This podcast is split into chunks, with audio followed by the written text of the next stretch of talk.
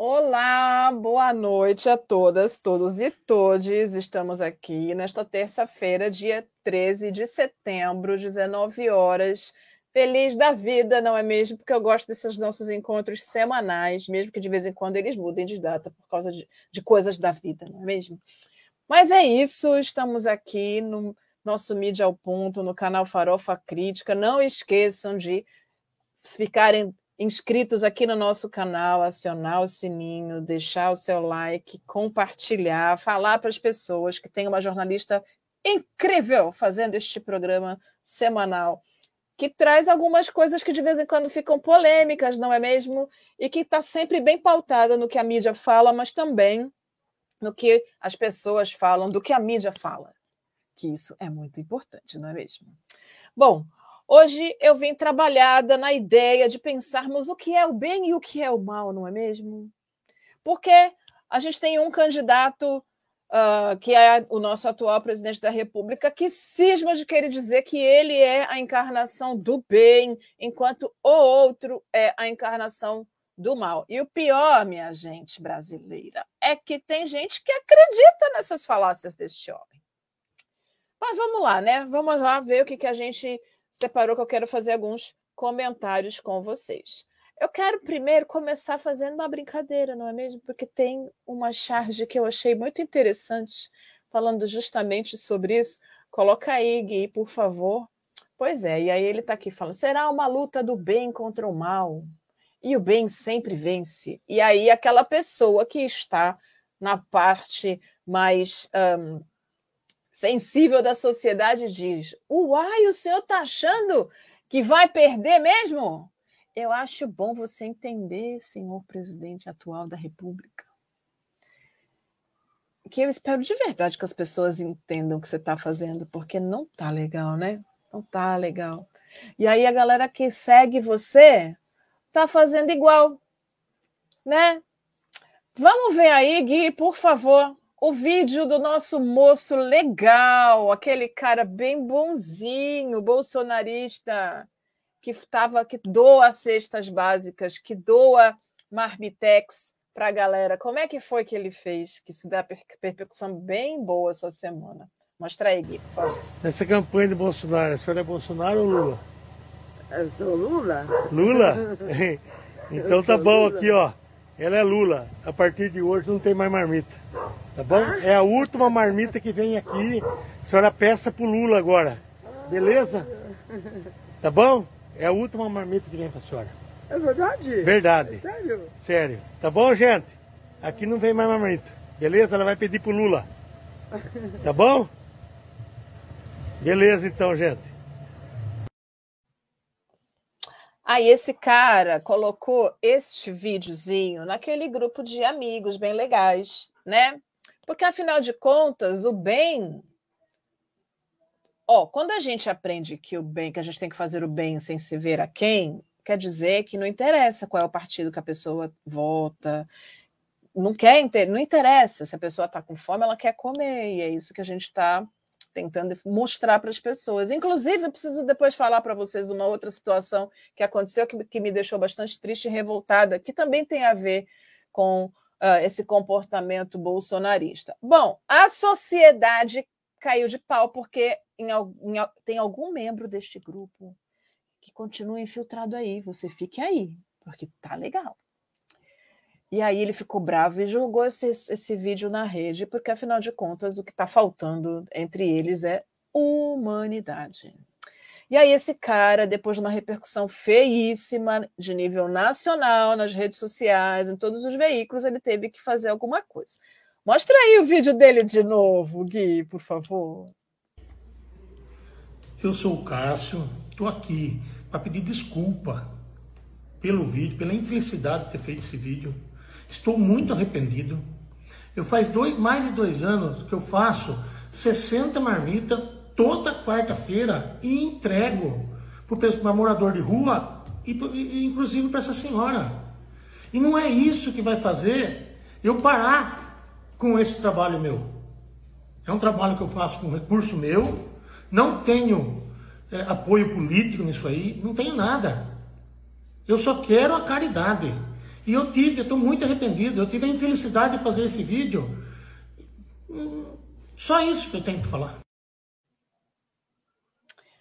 Então vamos lá ler as entrelinhas, não é mesmo? A pessoa teve a infelicidade de fazer o vídeo. Ele se arrepende de ter feito o vídeo. Ele não se arrepende de ter tratado aquela mulher daquele jeito. Ele não se arrepende de ter dito para ela que, já que ela não é Bolsonaro, que ela não vai uh, mais receber uh, a, a marmita. Ele quer fazer caridade para aqueles que votam no mesmo cara que ele, que são tão desumanos quanto ele, que é para dizer a palavra fofa sobre este ser humano, com muitas aspas, uh, que faz caridade pelo sotaque. É do Sul, não é mesmo? É, é o lugar mais bolsonarista existente no planeta Terra. Eu tenho uma, uma, ah, uma preocupação muito grande que tem uma fé enorme de que a gente vai conseguir tirar esse homem do governo. E espero que seja de maneira pacífica, porque eles não estão brincando, eles não estão querendo que nada seja pacífico. Mas, de qualquer forma, o mais difícil vai ser acabarmos com o bolsonarismo, que é esse pensamento político que, de fato, pensa na extrema-direita como uma grande uh, aliada e que tem a morte de todas as maneiras uh, das pessoas mais, mais pobres, mais vulneráveis, como meta. Então, não interessa se eles vão acabar com as aldeias indígenas, não interessa se eles vão acabar com a água, não interessa se eles. Não interessa. O que interessa é que eles precisam fazer tudo isso virar commodity. E a gente está vendo que tem um monte de gente aí, tem uns. Tem a, a nossa candidata, que é Agro Blavers Blavers, a mulher do agro, que quer rasgar o Brasil de estradas. Aí eu já fiquei apavorada. Rasgar o Brasil de estradas significa destruição de mais um, espaços que tenham mata, espaços que tenham água, fontes de água, enfim. A gente precisa prestar muita atenção. Mas, como o MST, aquele movimento de pessoas desumanas, de bandidos, o que, que eles fizeram? Mostra a próxima matéria, por favor, Gui. O MST vai doar alimentos à mulher que declarou voto em Lula. O MST, então, vai doar, vai doar alimentos por seis meses para a família dessa mulher, que, afinal de contas, não interessa se ela é uma mulher que vai votar no Lula. Podia ser uma mulher que votava no Bolsonaro. Mas o MST não faz essa distinção. Quem faz essa distinção é o tal do bem, não é mesmo? A galera do bem, as famílias de bem. E o MST, que é vermelho, que lida com a questão da terra, que produz, que tem doado cesta básica para um monte de gente, está fazendo um trabalho incrível para tentar minimizar o problema da fome no Brasil, coisa que este governo não fez. E o mesmo MST, que é marginalizado, está fazendo as pessoas terem o que comer. E essa mulher que foi humilhada por um uh, bolsonarista está sendo acolhida pelo MST e vai ter seis meses de cesta básica garantida pelo movimento. É disso que se trata, não é mesmo? A gente precisa fazer alguma coisa para que todos tenham que comer. A gente está num, num, num Brasil que todos precisam comer. Bolsonaristas e não bolsonaristas. Olha que coisa maluca a gente ter que falar de bolsonaristas e não bolsonaristas como se só isso existisse nesse país. Isso é muito maluco. Mas eu quero falar de, um, de, uma coisa que aconteceu essa semana que deixou o movimento de mulheres negras, a marcha de mulheres negras de São Paulo, bastante entristecida. Recebemos o pedido de socorro de uma irmã, de uma mana, que mora numa comunidade em São Paulo, que mora numa quebrada da periferia e que ela estava fazendo troca, ela estava trocando as roupas do, do bebê dela, que não servem mais, por leite. Então ela, a roupa não servia mais, estava ainda em muito, muito, muito bom estado, então ela pedia que se trocasse uh, por leite aquelas roupas. E que ela também fazia faxina.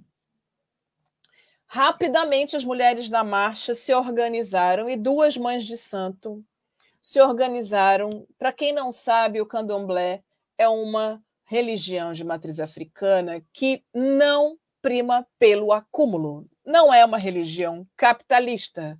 Você nunca vai ver o pessoal um, que, que, é pai de santo, rico, milionário. Mas passei lá no Vaticano e ver isso. Você, na casa do pastor, aí você vai encontrar coisas muito caras. Mas no candomblé, a, a, o método da partilha é o que é é o que movimenta. Então, por isso que todas as festas sempre são, são fartas de comida, as pessoas sempre se divertem e tem muita comida. Bom, as mães de santo se organizaram numa força-tarefa para poder acolher essa, essa mulher e levar para ela o que ela estava necessitando e, e talvez um pouco mais do que ela estava pedindo. Fato é que esta mulher é bolsonarista e evangélica e recusou o auxílio dessas mães de santo. Não preciso nem dizer que essas mulheres ficaram sangradas, de tristeza, porque o nível do, de como se atinge o imaginário das pessoas com o bolsonarismo é algo inimaginável. E essa mulher recusou o auxílio porque ele vinha de mulheres de santo. É desse nível que está a, a, o bolsonarismo hoje. Então a gente precisa perceber o que está sendo feito de errado, o que, que a gente aqui, que se diz da esquerda progressista, o que, como é que a gente vai lidar com isso? Porque é uma loucura você negar é, auxílio quando você de fato precisa, porque a religião daquela pessoa é diferente da sua. Isso é muito maluco. Mas mostra a próxima imagem, por favor, Gui. A Folha de São Paulo também fez uma cobertura sobre a Ilza, dona Ilza, que então disse ao bolsonarista que era uh, que ia votar no Lula e que manteve sua dignidade, ficou com a marmita, sim, senhor, porque ela estava com fome, só faltava aquele homem tirar a marmita da mão dela, né? Absurdo. Mas ela ficou com a marmita, sim, permaneceu sendo digna, fi, um, fiel àquilo que ela acredita e um, acabou virando grande pauta nesse processo todo, porque ela foi humilhada, profundamente humilhada, mas que bom que o MST fez essa fez essa ação em relação a ela, e a matéria está aqui falando um pouco sobre a vida de, de Ilza, né, que ergueu a sua própria casa, ela construiu sua própria casa e que trabalha desde muito pequena. É isso. A gente está falando de um Brasil de verdade, né? E bolsonarista está fazendo o quê, minha gente? Nas eleições de 2022 está achando que é o bem, que eles são o bem, mas eles só dão o seu voto, eles só vão te dar marmita se você estiver precisando de marmita, não conte com eles, a não ser que você for votar no Bolsonaro também. Se não for, não. nem vem que não tem, porque é assim que funciona com eles. Dona Ilza Guerreira Brasileira, é isso aí. A próxima, por favor, Gui. Ainda falando do bem contra o mal, tá todo mundo falando desde sempre nas campanhas políticas, desde que eu me entendo por gente, que eu comecei a prestar atenção em campanha política, que educação é a nossa base, que é o mais importante que a gente tem. Acontece, minha gente brasileira, que neste governo que está querendo voltar, né? O gasto com obras na área da educação, principalmente da educação infantil, caiu 80%, presta atenção, 80%. O gasto com educação infantil caiu 80% no governo Bolsonaro. Durante todos esses anos de, de desses três anos, quase quatro, de governo, desse desgoverno dessa pessoa, foram construídas 12. 12 creches no país inteiro. Estamos falando de um Brasil continental, minha gente brasileira. 12! 12 creches. 12. Sem falar no tanto do desmonte da universidade pública, sem falar no desgaste em relação ao salário dos professores, sem falar nas verbas do, do Ministério da Educação que são desviadas para fazer Bíblia, né, minha gente? Ah, te contar esse cara que é do bem, vou lhe dizer, viu? Socorro. A próxima imagem, por favor. Aí, esse é um alerta, minha gente. Mulheres brasileiras. O Datafolha fez uma pesquisa e qual foi o resultado dela dentro dessas, dessas perguntas relacionadas com a questão de gênero? A gente já sabe que o nosso atual presidente da República é um cara maluco e que ele não gosta de mulheres. Ele pode gostar de mulheres para aquilo e só. E só.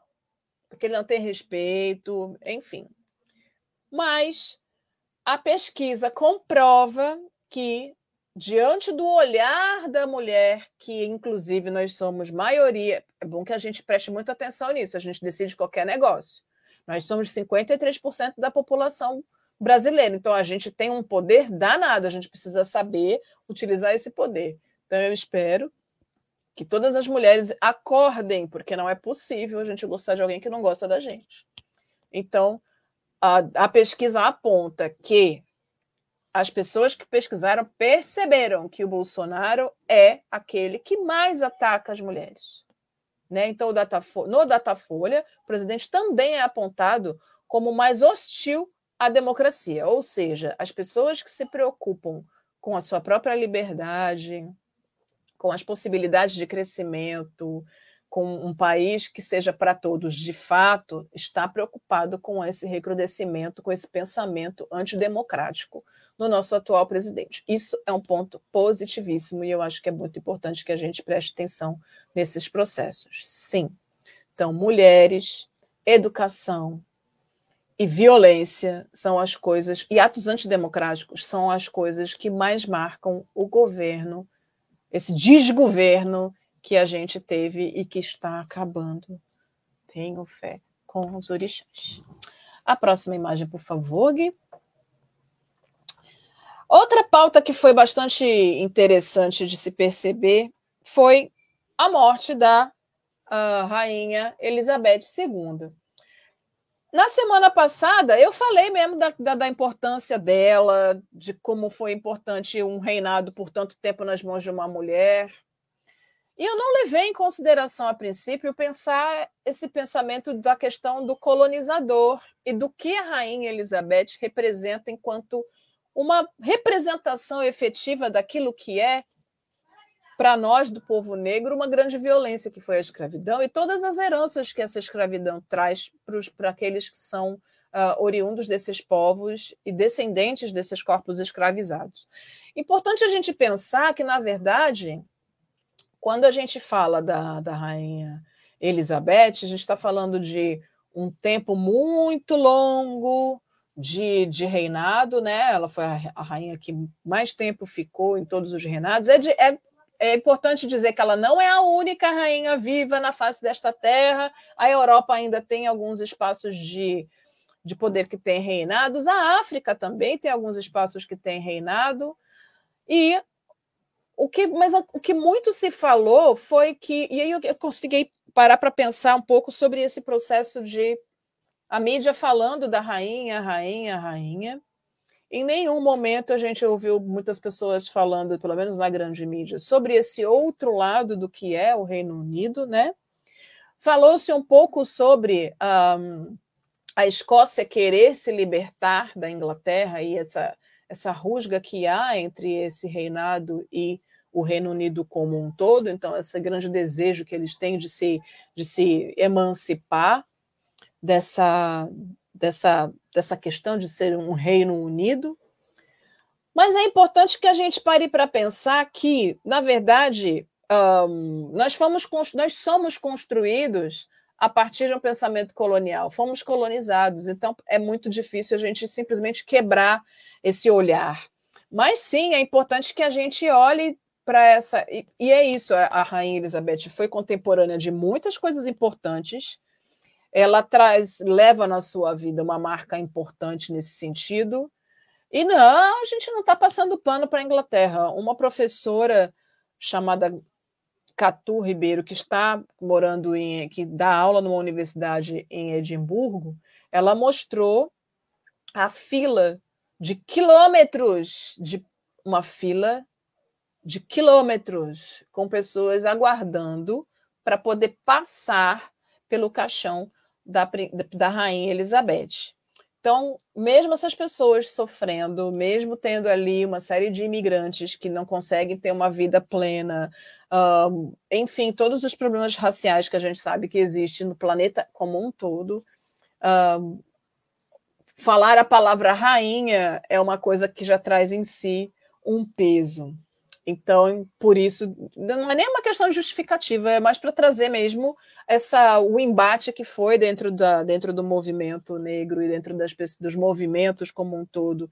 Pensar a morte dela como uma coisa que vai parar tudo. E a gente está vendo que enquanto ela não for enterrada, isso vai ser pauta, a mídia vai continuar falando porque é isso, a gente vive num planeta que, que, tem a Europa como centro, por mais que ela não esteja no centro, ela é o centro pensador, teoricamente, porque tem uma galera aqui da América do Sul que está fazendo um barulhão e eles estão ficando bem preocupadinhos. Então, para dizer que, na verdade, agora uh, nós temos, eles lá têm o rei Charles III, mas, como diz o meu orientador, ele gosta daquele outro Rei Charles, aquele que é ceguinho, que faz um barulho bem do bom. É desse que a gente gosta mais. Bom, minha gente, a gente. Eu tenho uma dica hoje cultural que está dando já o que falar. Que só vai ser lançada, foi lançado ontem o, o trailer. Foi lançado ontem e já está dando um bafafá. Mas eu quero ver com vocês. E depois eu faço os meus comentários. Coloca o trailer, por favor, Gui.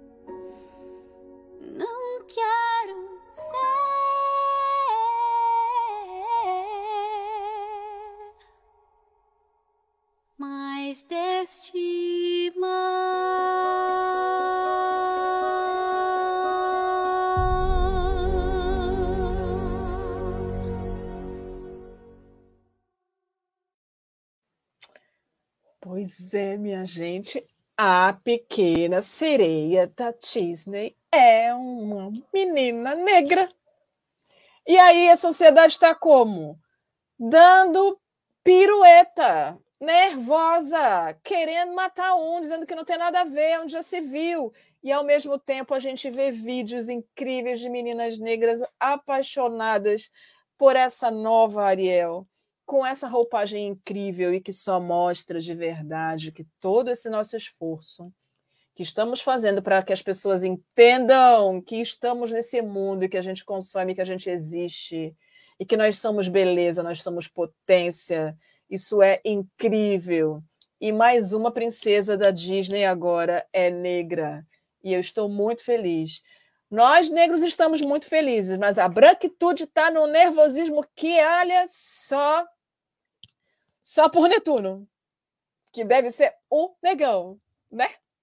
Bom, gente, esse é o nosso Mídia ao Ponto de hoje. Fiquem de olho aberto nesse tal de história de bem contra o mal, porque olha só, Veja bem qual é o bem que você quer e para quem.